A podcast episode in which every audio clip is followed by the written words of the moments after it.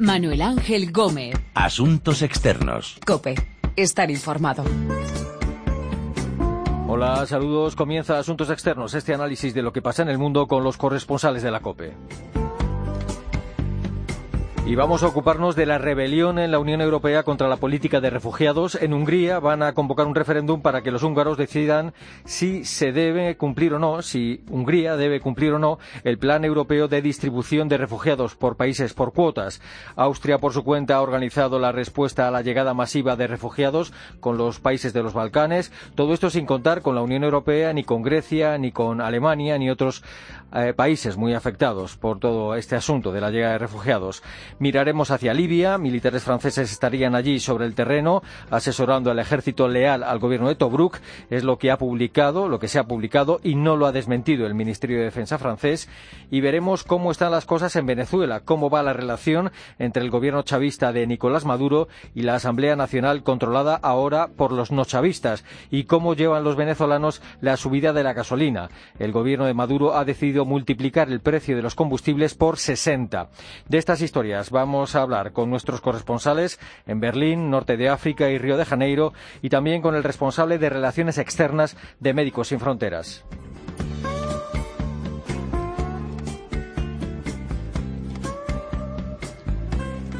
Vamos a hablar de los refugiados de Venezuela, pero primero Libia.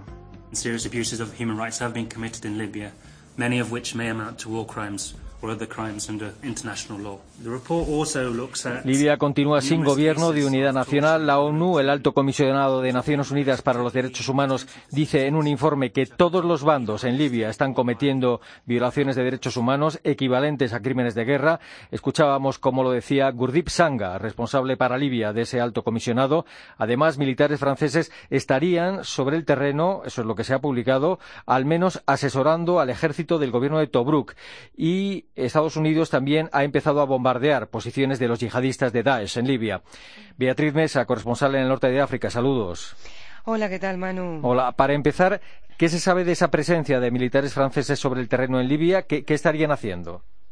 Bueno, en primer lugar hay que decir que la presencia de tropas extranjeras en Libia existe desde hace ya tres años, cuando se produjo la intervención de la OTAN para apoyar a las fuerzas rebeldes y desalojar a Muammar el Gaddafi del poder. Desde entonces participan militares sobre el terreno que supuestamente hacen labores de inteligencia y de asesoramiento, como decías, al Ejército Nacional Libio, que realmente no es nacional, porque representa solo una parte del país, es decir, representa los intereses del Parlamento de Tobruk al este de Libia. Paralelamente a ese llamado Ejército Nacional existen cientos de brigadas que controlan ciudades, lugares estratégicos y desde 2014 un nuevo actor interviene, Daesh, que logra instalarse y de ahí la importancia de la presencia de esas tropas extranjeras que, me decían de la Unión Africana, cuando se ven en la necesidad de actuar para atacar esas bases de terroristas, lo van a hacer, o personas que puedan poner en riesgo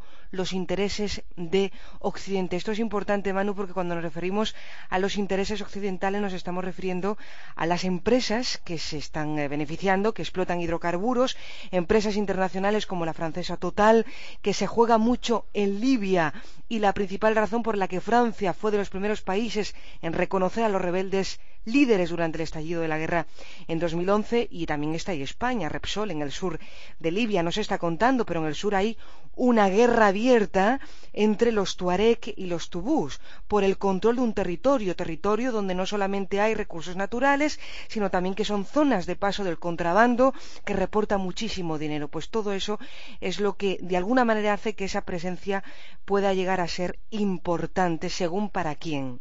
Eh, y hace unos días aviones de Estados Unidos bombardearon un campo de entrenamiento de Daesh en Libia. Parece que no va a ser la última vez. Sí, efectivamente. Estados Unidos eh, ha venido atacando a figuras relacionadas con Al Qaeda. En este caso es una base militar donde se estaban entrenando miembros del mal llamado Estado Islámico, una base que estaba realmente compuesta por tunecinos. De hecho, estaba muy cerca de la frontera de Túnez. Estados Unidos, evidentemente, está ahí para luchar contra el Daesh. El problema es que eh, esos ataques se están haciendo sin la coordinación de las fuerzas locales y esto pues está creando una mayor tensión en el país.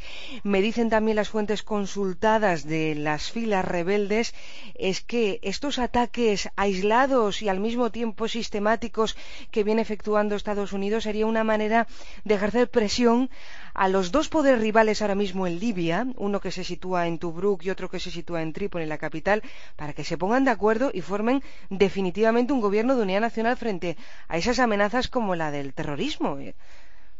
Eh, la, ONU ha denunciado, como comentábamos antes en un informe, que todos los bandos en la guerra civil libia están cometiendo violaciones de derechos humanos.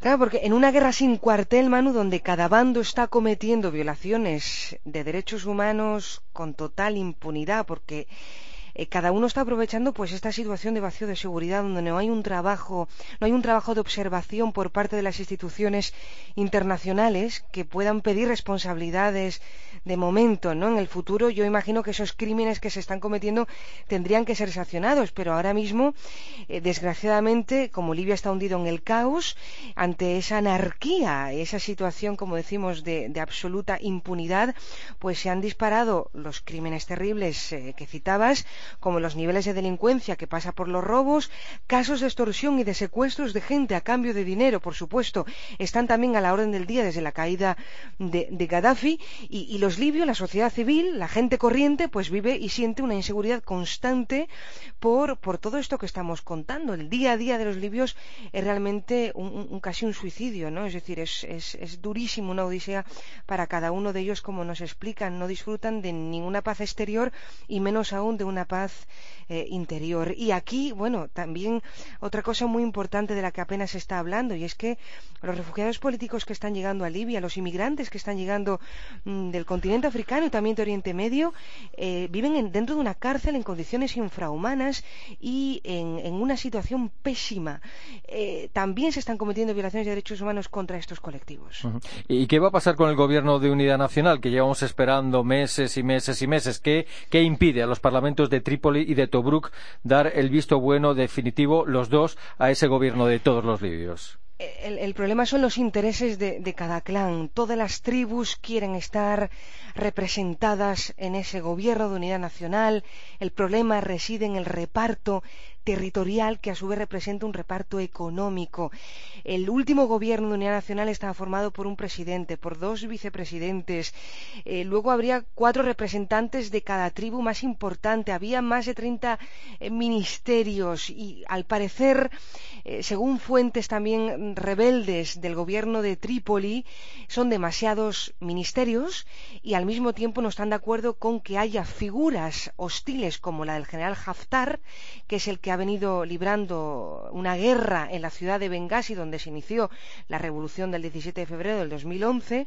Eh, Haftar, que digamos estaría alineado a las tesis occidentales y apoyado por el clan de Zintan, que está en el gobierno de Tobruk, pues eh, resulta que este personaje, por ejemplo, no es admitido por parte de mm, sus rivales, que son los que se sitúan en el gobierno de Trípoli, que está constituido principalmente por el clan de Misrata. Es decir, que son problemas, eh, desacuerdos entre los diferentes clanes, entre las diferentes eh, tribus, y esto hace que pues, no aprueben en ninguno de los dos parlamentos el gobierno de unidad nacional. Y esta es la situación a día de hoy. No habrá detenida, obedece a su patrono solo una vez en su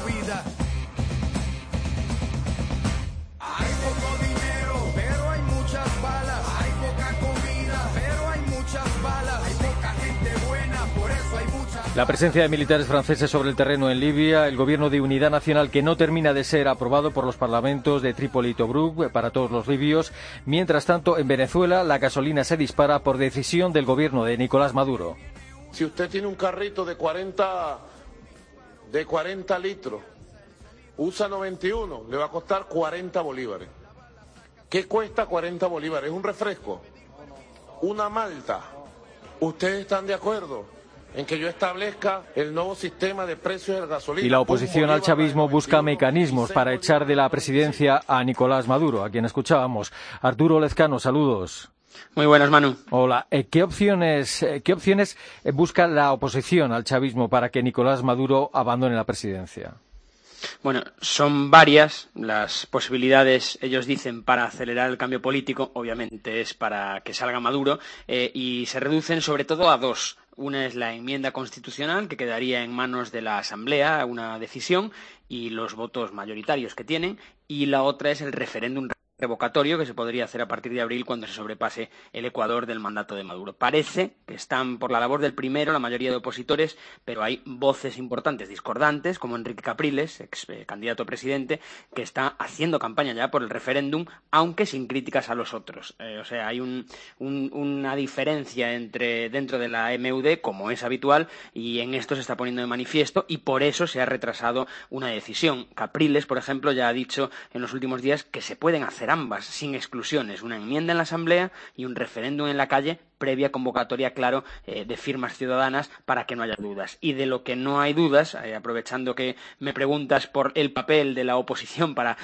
eh, hacer que Maduro abandone la presidencia, es que, mm, aunque se supone que anunciarán mañana, tras esas largas reuniones y debates, digo de que lo que no hay dudas es que todo eso conduzca a algún lado, visto el choque de poderes que vive el país. Sin ir más lejos, ayer se produjo un último intento de reducir la capacidad de maniobra del Parlamento por parte de la justicia. El Tribunal Tribunal Supremo decretó que la Asamblea no podrá ni revisar ni revocar los nombramientos de magistrados, algo que pretendía hacer en las próximas fechas, especialmente recordarás a los 34 jueces del Supremo que fueron designados en diciembre, prácticamente en el tiempo de descuento, si lo utilizamos como terminología futbolística, cuando ya estaba a punto de asumir la nueva Asamblea. Con la nueva mayoría absoluta en la Cámara, la oposición hizo saber que podría destituirlos y ahora el Poder Judicial se lo niega, la oposición señala directamente al Ejecutivo. Ellos no tienen duda que están detrás de todo ello, porque depende prácticamente el Supremo del Ejecutivo, y que lo que han hecho ha sido blindarse ante el control al que podría someter la Asamblea al Ejecutivo, al Judicial y también al Poder Ciudadano y al Electoral, que son los que conforman en total, junto al Legislativo, el Estado en Venezuela. La situación económica cada vez es más insostenible en Venezuela y una de las últimas decisiones, como comentaba, ha sido pegar un subidón a los combustibles, que hasta ahora eran muy baratos. Sí, baratos por decir algo, porque era prácticamente gratis, ¿no? Eh, en concreto la subida, claro, estos números van a llamar la atención muchísimo porque pues, ya los hemos comentado en los últimos días, son una barbaridad. Eh, si costara algo la gasolina, pero la gasolina prácticamente era un 0,1 céntimos de bolívar, bueno, pues una subida de entre un mil y un seis mil por ciento, o sea, que llenar el tanque del carrito, como decía Maduro, pues cuesta entre 10 y 60 veces más que hasta esa decisión del gobierno eh, y que a la vez devaluó la moneda más de un 50 con eso, con todo este, este, conjunto de medidas, ya se jugó una vez en Venezuela, antes del chavismo, con la subida del combustible específicamente, que es algo a lo que no está acostumbrado el venezolano, y ocurrió lo que recordaremos como el Caracazo en 1989, un estallido social sin precedentes en el país caribeño, y ahora algunos pues dicen que puede llegar a pasar, eh, para muchos muy difícil que suceda, eh, pero es verdad que cada vez hay más violencia, aunque sean actos aislados, pero hay más violencia en las colas de los supermercados, hay un colapso de los servicios públicos, hay una crisis energética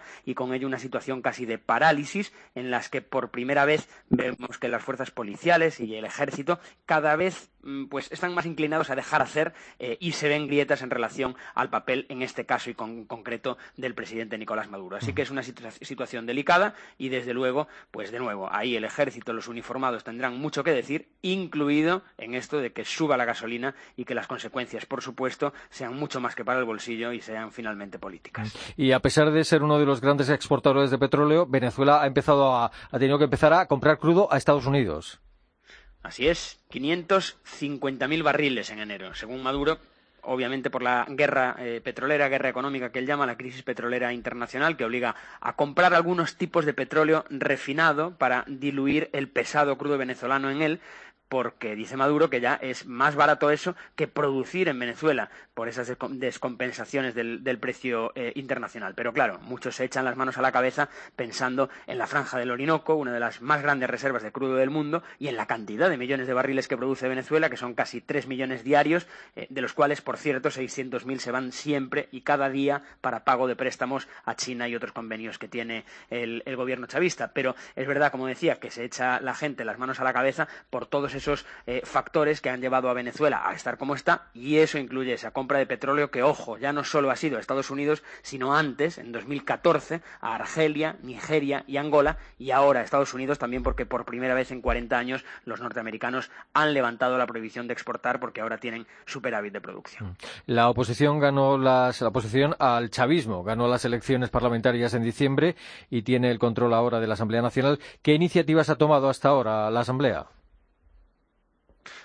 Bueno, desde luego no ha parado de legislar, pero como decimos, no sabemos si servirá para algo. No han parado de legislar, eh, a pesar de los palos en las ruedas evidentes puestos por los poderes controlados por el chavismo, como comentábamos antes, y como digo, a pesar de no saber si realmente saldrán adelante muchas de sus iniciativas. De momento, la más importante, la más comentada, la ley de amnistía, la de liberar a presos como Leopoldo López o Antonio Ledezma, otros 73 más que hay en las cárceles, y al mismo tiempo que eh, esa, esa ley de amnistía ya dijo el chavismo que la bloquearía porque ellos dicen que es una ley de impunidad para los que consideran responsables de los actos de violencia en las protestas de 2014. Y claro, Nicolás Maduro tiene que promulgar esa, esa ley. Ha anunciado que la vetará. O sea que para liberar a los presos tendrá que resolverse primero el conflicto institucional sobre el que estamos girando y dando vueltas desde hace meses. Aparte de esa ley, ha habido varias más. Esta semana mismo la de producción nacional, que también es una especie de respuesta al decreto de emergencia económica propuesto por el Gobierno. Y también la Asamblea ha decretado, por su lado, la emergencia alimentaria y energética desde diciembre por la situación del país, también comentada,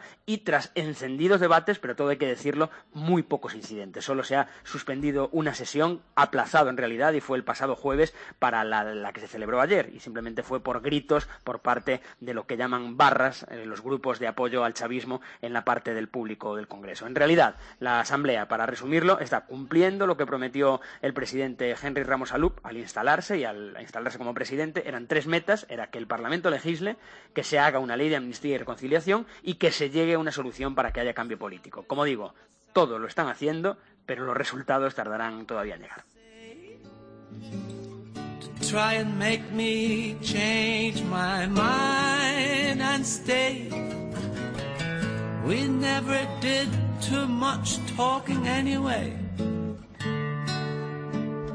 Don't think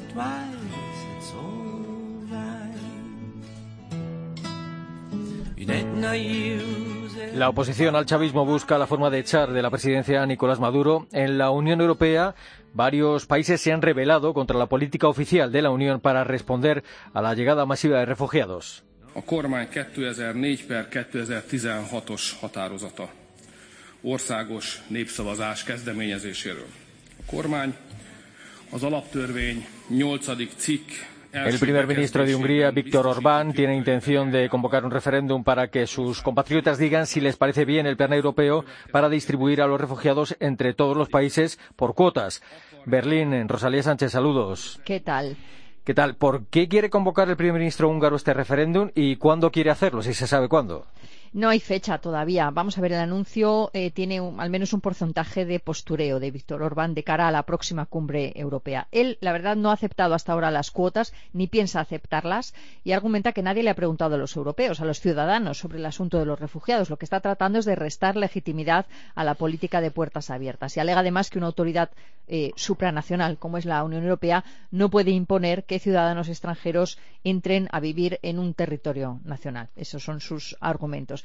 Y por si no es suficiente con el anuncio de referéndum, Orbán lo que ha hecho también previo a la cumbre es lanzar un durísimo ataque contra Angela Merkel contra la canciller alemana en una entrevista de prensa. La ha acusado de estar importando, ha dicho, criminalidad, terrorismo y homofobia a Europa y decía también, por ejemplo, alguno de los golpes bajos, ¿no? o al menos así se han leído en Alemania, que él tiene cuatro hijas y que le aterra pensar que los sucesos de Colonia en Nochevieja mm, pueden ocurrir también en su país. No, Estos son, este es el argumentario que maneja. Y no solo Hungría, eh, Austria también va por libre. Eh, por su cuenta se ha puesto de acuerdo con los países de los Balcanes y solo van a dejar pasar a 580 inmigrantes y refugiados al día por su territorio. Exactamente. Austria primero ha estado muy activa en el grupo de Visegrado, tratando de articular ahí una especie de liderazgo alternativo al alemán en la gestión de esta crisis de los refugiados y como no es suficiente con ese foro, porque se queda pequeño para lo enorme de esta crisis, pues lo que ha hecho es eh, además celebrar por su cuenta una cumbre con los gobiernos de la ruta de los Balcanes. Ahí se han tomado medidas eh, nacionales por parte de Austria y también de acuerdo con los países de los Balcanes Claro, el, problema es que a esta cumbre no había invitado ni a Alemania, ni a Grecia, que es el país que más problema tiene ahora mismo, ni a la Unión Europea. Eh, además, la última propuesta del canciller Feynman es eh, él tiene su cuota y después le ofrece a Alemania que emita una especie de visado a distancia de forma que se compromete a aceptar a estos a determinados eh, refugiados los va a aceptar en territorio alemán con lo cual Austria les permite transitar por su territorio solo como un corredor digamos una especie de corredor humanitario la idea es que Austria no quiere ser una sala de espera para llegar a Alemania y su propia cuota el número de, refugiados que acepta como tú has dicho es de 580 y de ahí no se mueven mm. además eh, todo este asunto de los refugiados está causando cierta tensión entre países de la Unión Europea. Eh, los austríacos eh, han querido hablar del asunto con Grecia eh, y los griegos no han querido recibir a la ministra austríaca de Interior. Sí, la tensión diplomática entre, concretamente entre Grecia y Austria es ahora mismo muy alta. El embajador ha sido llamado a consultas y sobre todo es que Grecia pues, ha rechazado la petición de la ministra austríaca de Interior, de Johanna Mikl-Leitner, que quería visitar el país, eh, ver sobre el terreno las zonas críticas de, recepción de, refugiados. Y bueno, pues le han dicho que no, gracias. Eh, concretamente, el Ministerio de Exteriores griego ha declarado que antes de aceptar esa visita, la ministra debería revertir su decisión unilateral eh, contra el tránsito de refugiados, es decir, que abran, que abran la valla. Y mm. esto, claro, no va a pasar. Mm. Mientras tanto, en Alemania, la canciller Angela Merkel no da marcha atrás eh, en su política de cierta tolerancia hacia la entrada de refugiados emigrantes del país. No hay, no hay grandes cambios. Mm, no hay ninguno. Es decir, eh, Merkel ha aparecido también en un programa de televisión en máxima audiencia explicando su nulo movimiento al respecto. Por una parte, argumentaba con Grecia, ¿no? Ha dicho que hay que echarle un capote. Su frase ha sido no mantuvimos a Grecia dentro del euro para ahora abandonarla a su suerte.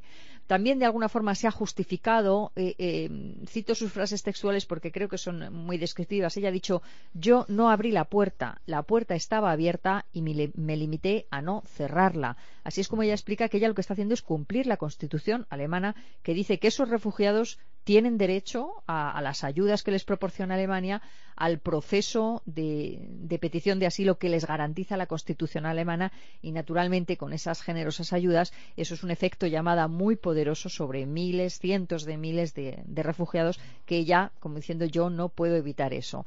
Eh, se niega a poner una cifra máxima de recepción de, refugiados. Ah, eh, lo justifica diciendo que no quiere dar una cifra que tenga que desdecir en tres semanas. Eh, bueno, pues consciente de que ahora con la primavera va a llegar otra avalancha y que lo, interesante es reducir el flujo de forma estructural, es decir, no con límites, con topes que se van a ir creando taponamientos en las diferentes fronteras, sino conseguir que el flujo disminuya y, bueno, también ha dicho una, frase que, trasluce el, momento de dificultad en que se encuentra. Ha dicho que tiene que cumplir con el maldito deber de mantener a Europa unida y de mostrar humanidad con los refugiados. Y esta actitud ante los refugiados, ante la llegada de refugiados, eh, sigue haciendo daño, a la popularidad de Merkel eh, y también a su coalición de gobierno sí le ha perjudicado en las encuestas. La última, la verdad es que subía dos puntos, recuperaba dos puntitos, pero, pero en general ha venido bajando y todavía sigue en un nivel bajo. Y sobre todo es que hay que ver cómo ven este asunto los, los alemanes. El último sondeo de Infratestimap que acabamos de conocer dice que solamente un 11% de los alemanes está a favor de esta política, de que no haya un límite fijo a la entrada de refugiados. Luego tenemos un 21% que no quiere ni un solo refugiado más en Alemania y luego el resto pues se divide en posiciones un poco más moderadas. Hay un 28% que quiere poner un tope de 200.000 refugiados al año, no más. Hay un 17% que aceptaría hasta 500.000 en ese orden. Pero hay un, digamos, alto porcentaje que está muy descontento con esta política. Cerca de Jamada en el Sahara, pies descalzos y un sabor amargo.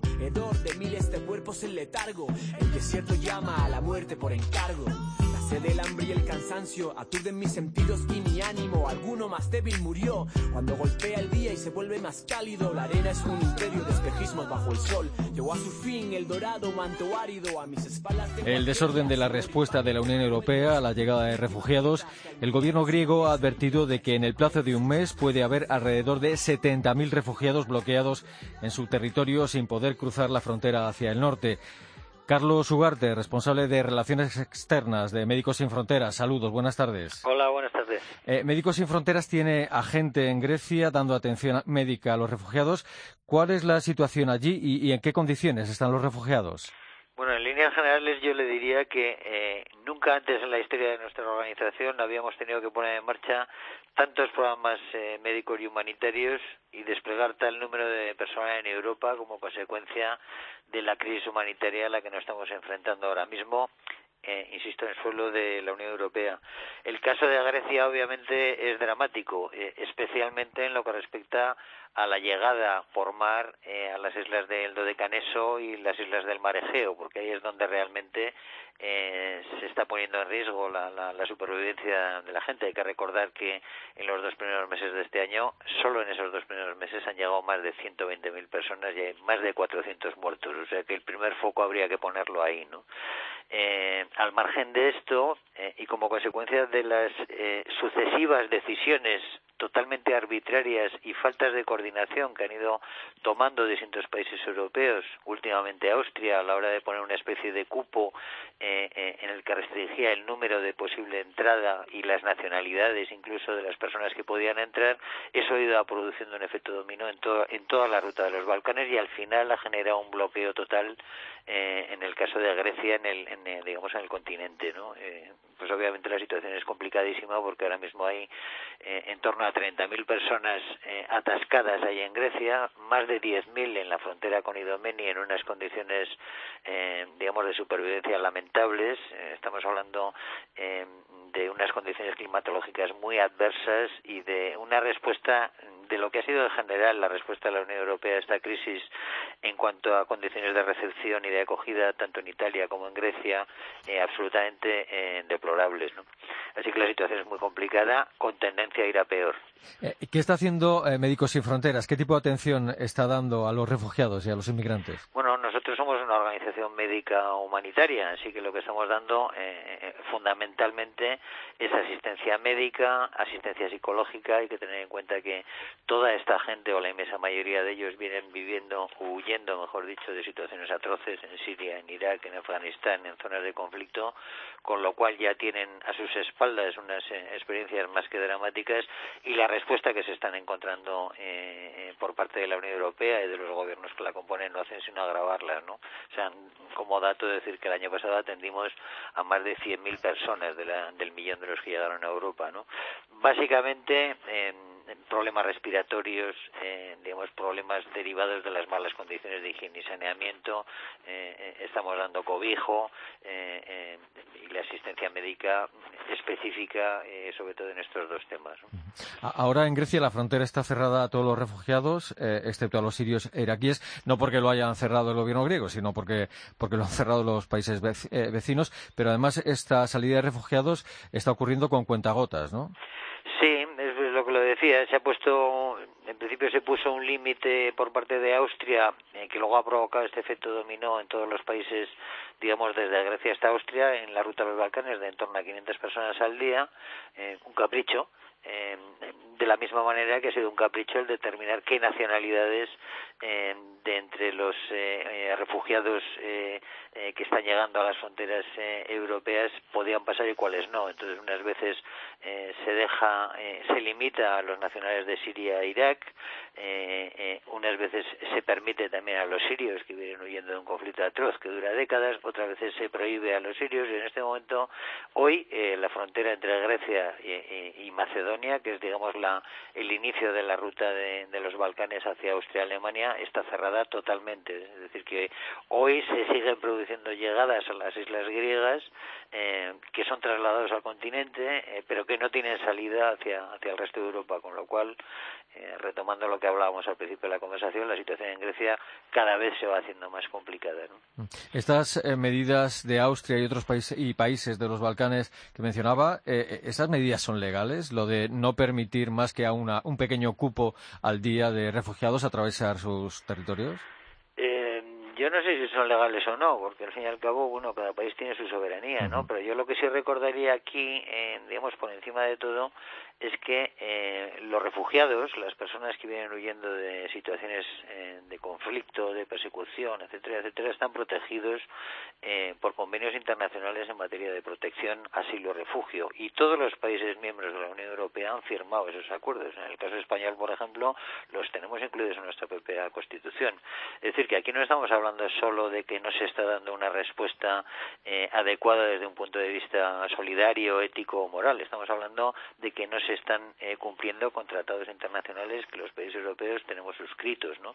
En ese sentido, eh, si pasan 500 o pasan 1000 o la policía decide en, en, la frontera tomar una decisión u otra, no sé desde el punto de vista legal qué consecuencias podría tener, pero en líneas generales y a tener de lo que le comento, eh, digamos que demuestra la, la, poca solidaridad, la poca responsabilidad eh, que está teniendo Europa con toda esta crisis. Mientras tanto, eh, siguen llegando refugiados a las islas griegas. El personal de, Médicos Sin Fronteras eh, allí, en, Grecia, ve lo que está percibiendo o la impresión que tiene es que el, el, gobierno griego está respondiendo bien o como puede o hay instalaciones suficientes para alojar a los refugiados. No las hay, pero ese no es un problema del gobierno griego, eso es un problema de la Unión Europea, porque Grecia, si no me equivoco, forma parte de la Unión Europea. Entonces, quiero decir que en este momento le está tocando a Grecia por la, eh, el tránsito desde las costas turcas, pero no debemos de olvidar que desde los años eh, 2014 y 2015, el año pasado, eh, digamos que ha habido un flujo muy importante de refugiados intentando llegar a Europa por el Mediterráneo central, es decir, desde Libia hacia Italia. Eh, es decir, que en cada momento la situación cambia, como puede cambiar perfectamente en el caso de España, ¿no? Con los países de la frontera sur. O sea, este no es un problema del país eh, que hace frontera en ese momento con el lugar de procedencia de, los refugiados. Este es un problema de la Unión Europea y, en consecuencia, lo que estamos viendo en, el caso concreto de Grecia, eh, como le comentaba antes, es que las medidas de acogida son absolutamente inadecuadas. ¿no? De hecho, eh, yo le diré que como organización humanitaria con mucha experiencia en distintos escenarios de zonas de conflicto o en escenarios en África, eh, la Unión Europea está, está, digamos, exige unos estándares de calidad en cuanto a respuesta a la población a la que atenden, en este caso a los refugiados en África, muy superior a la que está dando en Europa y eso no deja de ser una vergüenza.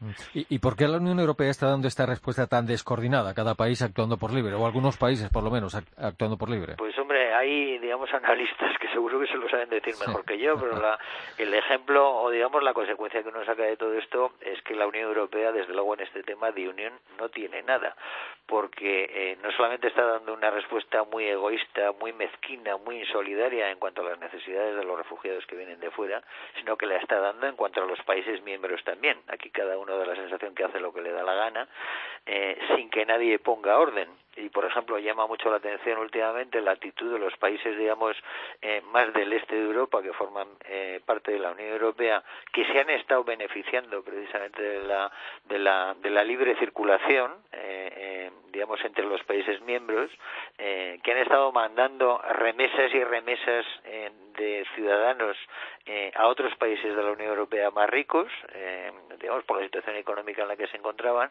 y ahora resulta que estamos viendo que son los países más reacios a, aceptar refugiados, ¿no? Es decir, es algo que eh, el otro día leía en una entrevista, había un periodista que muy acertadamente les llamaba los países gorrones, ¿no? Es decir, los que se apuntan a lo bueno y no quieren saber nada después de compartir responsabilidades en este tema, ¿no? Y realmente es lamentable que no haya una directriz, una política eh, común eh, y unas normas que haya que cumplir, algo que se supone que es una unión y que con esto está demostrando que de unión no tiene nada.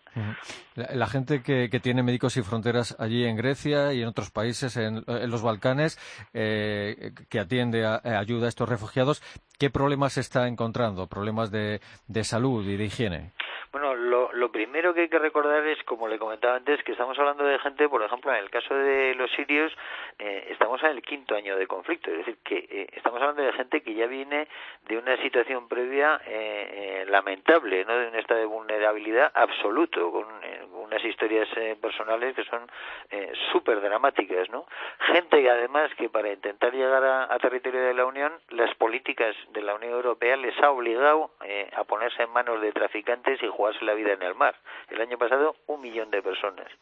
Gente a la que además la propia política eh, de la Unión Europea ha impedido el que existan operaciones específicas para la búsqueda, rescate y salvamento de esa gente que se ha tenido que embarcar eh, en esas travesías mortales, ¿no? Y eso como resultado ha dado que el año pasado contabilizados haya más de 3.800 muertos eh, y este año en lo que llevamos de, de 2016 ya más de 400, ¿no? Y esto creo que es bueno recordarlo porque cuando mejoren las condiciones meteorológicas en el Mediterráneo central vamos a volver a tener otra vez oleadas de refugiados procedentes del norte de África y en concreto de Libia intentando llegar también a las costas italianas, ¿no? A eso hay que dar respuesta, está claro.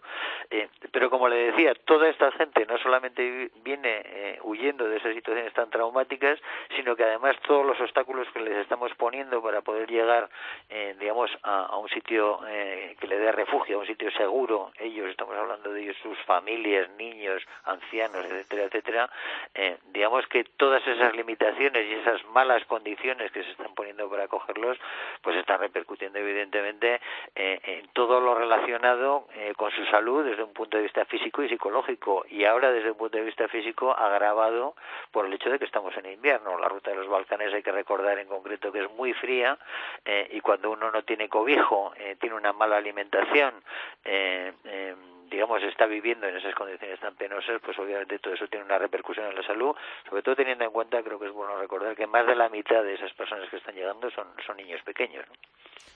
Carlos Ugarte, responsable de Relaciones Externas de Médicos Sin Fronteras. Gracias por su tiempo, por atendernos y un saludo. Muchas gracias, un saludo.